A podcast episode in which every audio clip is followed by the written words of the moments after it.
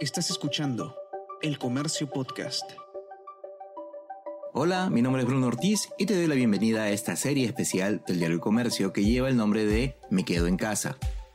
Se trata de un conjunto de podcasts utilitarios con los que buscamos brindarte información que te ayude a sobrellevar mejor este tiempo en el que debemos evitar, en la medida de lo posible, salir de nuestros hogares para frenar el avance del coronavirus.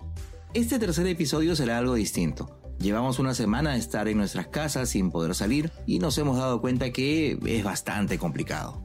Ahora, ¿te imaginas estar confinado con un francés, un chino y tres rusos en una serie de espacios cilíndricos, sin ventanas y por 520 días seguidos? Esto fue lo que tuvo que afrontar Diego Urbina. Mi nombre es Diego Urbina, soy colombiano, italiano, soy ingeniero espacial, trabajo en diseño de misiones espaciales. Diego es miembro de la Agencia Espacial Europea y fue participante en la misión Mars 500, un experimento que se realizó en el 2010 que buscaba obtener datos sobre qué pasaba con las personas tras permanecer en determinadas condiciones de aislamiento, simulando lo que demoraría una misión a Marte, teniendo en cuenta los trayectos de ida y vuelta, así como una breve estadía en el planeta rojo.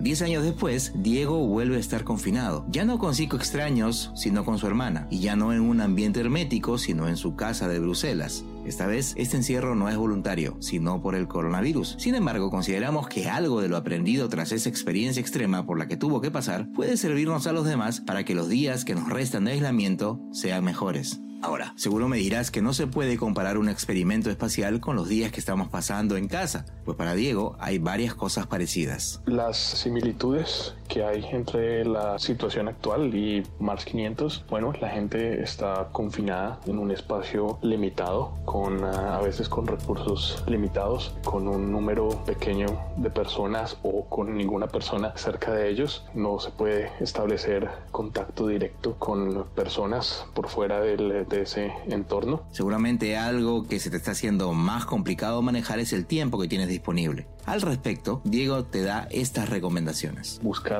unos objetivos personales en los que puedan pasar el tiempo, por ejemplo, aprender nuevas habilidades, leer esos libros que siempre había querido leer. Lo importante es pasar el tiempo de una manera constructiva que les aporte para que cuando llegue el final de esto hayan sacado algo bueno de, de, toda la situación, lo hayan usado como una oportunidad a pesar de todos los problemas que puede haber habido. Pero tampoco quiere decir que vamos a ir llenando nuestro tiempo del día a lo loco, aunque seguramente ya lo sabes, te recordamos la importancia de establecer rutinas. Es bueno establecer eh, una rutina, es decir, bueno levantarse a la misma hora, tener una serie de actividades, planear sus actividades, planear las cosas que va a aprender, planear el tiempo que va a pasar con, con las otras personas planear en general las actividades. Es bueno tener su rutina, pero es eh, también muy importante tener momentos en los que eh, se pueda romper la rutina. Tener momentos de, por ejemplo, limpiar la casa todos juntos, algo que, que, que, cambie la monotonía si es que se pasan muchos días en esta situación. Es, es muy importante de vez en cuando cambiar, cambiar la rutina también. Para Diego Urbina, una de las claves para sobrellevar de mejor manera estos días de confinamiento es dedicarnos un tiempo para estar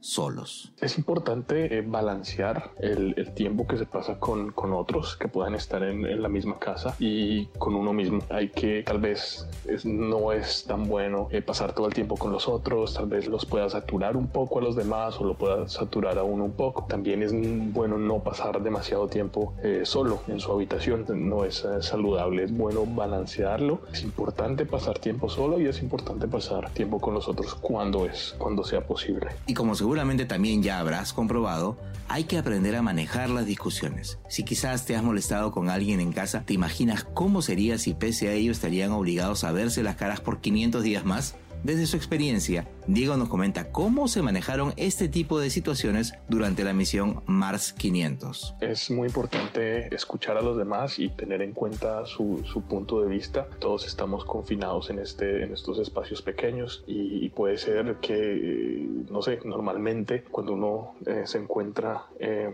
una situación de conflicto en, el lugar, esa persona puede irse a otro lugar, puede ir a pensar o ir a encontrar amigos, lo que no es posible o no es tan fácil ahora. Entonces es importante tener eso en cuenta, crear una situación que sea buena, positiva también para los demás, pensar en los demás, porque no podemos salirnos a, ventilar estos, estos uh, problemas y tenemos que eh, gestionarlos dentro del de, dentro de lugar. Así que es bueno tener eso en cuenta y es bueno, tal vez, si no, eh, hay gente que tal vez es más, eh, le gusta tener confrontaciones, le gusta solucionar los problemas de esa manera. Para nosotros, la cosa que funcionó es solucionar los problemas de una manera suave, por debajo, hacer cosas buenas para los demás.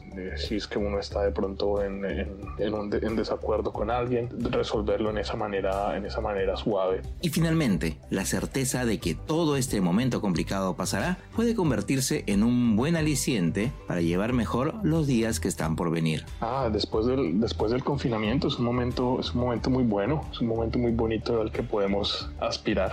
Una vez que todo esto se haya acabado, pues vamos a encontrar la oportunidad de ir a la naturaleza, de ir a encontrar amigos, de ir a tomar una cerveza y es algo que en lo que, podemos pensar. Esto seguramente es temporal y, podemos incluso pensar en hacer planes, en hacer planes en qué es lo que vamos a hacer después y eso y, todos esos planes nos van a ayudar a, sobrellevar la situación, el pensar en, en, cuando esto se vaya a acabar vamos a hacer esto, vamos a hacer aquello y que esto no va a durar por siempre es, eh, es algo positivo, así que es bueno, es bueno planear para el futuro también, va a ser un momento muy bonito cuando podamos eh, decir que esto se ha acabado.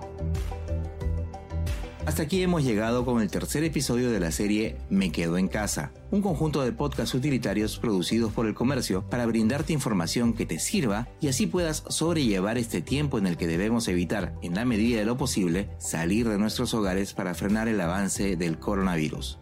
Nos escuchamos pronto. Esto fue Me Quedo en Casa.